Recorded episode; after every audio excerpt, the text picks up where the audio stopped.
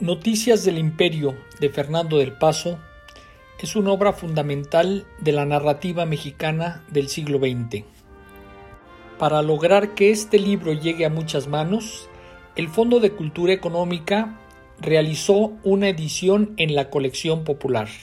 En la narrativa mexicana del siglo XX sobresale la figura del escritor Fernando del Paso, un hombre polifacético que cultivó muchas artes, no solo la escritura, sino también la poesía, el teatro y las artes plásticas.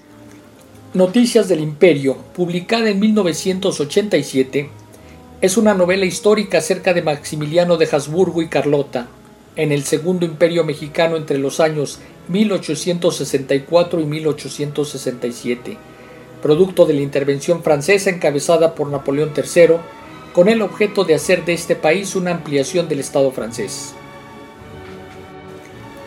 Para lograr su propósito, Napoleón envió a Maximiliano con su consorte Carlota, archiduquesa de Austria, quienes fueron coronados en la Catedral de la Ciudad de los Palacios, la capital mexicana, en 1864.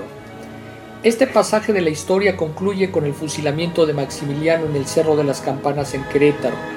Pero más allá de la aventura de la pareja real en un país convulso, Noticias del Imperio es la narrativa desde el interior de los personajes, de un encuentro con un mundo insólito y exótico, pero a la vez deslumbrante a los ojos de la realeza europea. Pero también es la otra mirada, es decir, la historia no oficial que elimina esa visión maniquea que no atribuye ninguna cualidad al otro, al diferente. La novela es un fascinante asomo a la vida cotidiana, no sólo de la pareja real, sino de los usos y costumbres de esa sociedad y de ese México.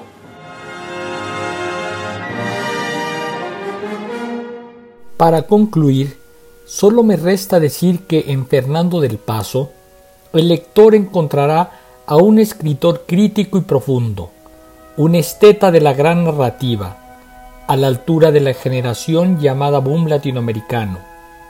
Entre los mexicanos, a la altura de los grandes del siglo pasado como Mariano Azuela, Martín Luis Guzmán, Carlos Fuentes y Juan Rulfo.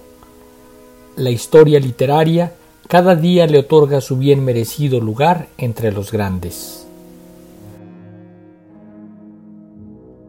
De Fernando del Paso tenemos mucha obra en el Fondo de Cultura Económica.